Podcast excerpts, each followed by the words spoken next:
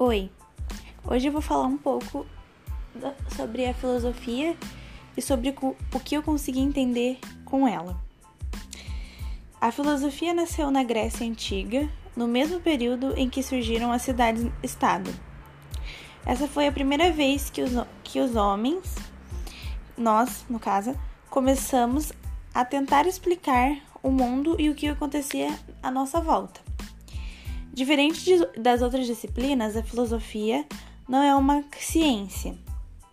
Na verdade, a filosofia é uma ciência que estuda é uma ciência que estuda todas as outras disciplinas. É a mais importante, no caso, assim, digamos. É... Mas não pode ser comprovada pelo método científico.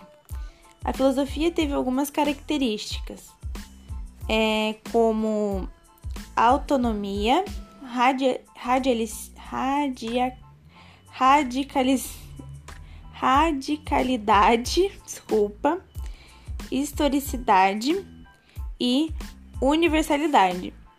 A filosofia teve alguns pensadores importantes.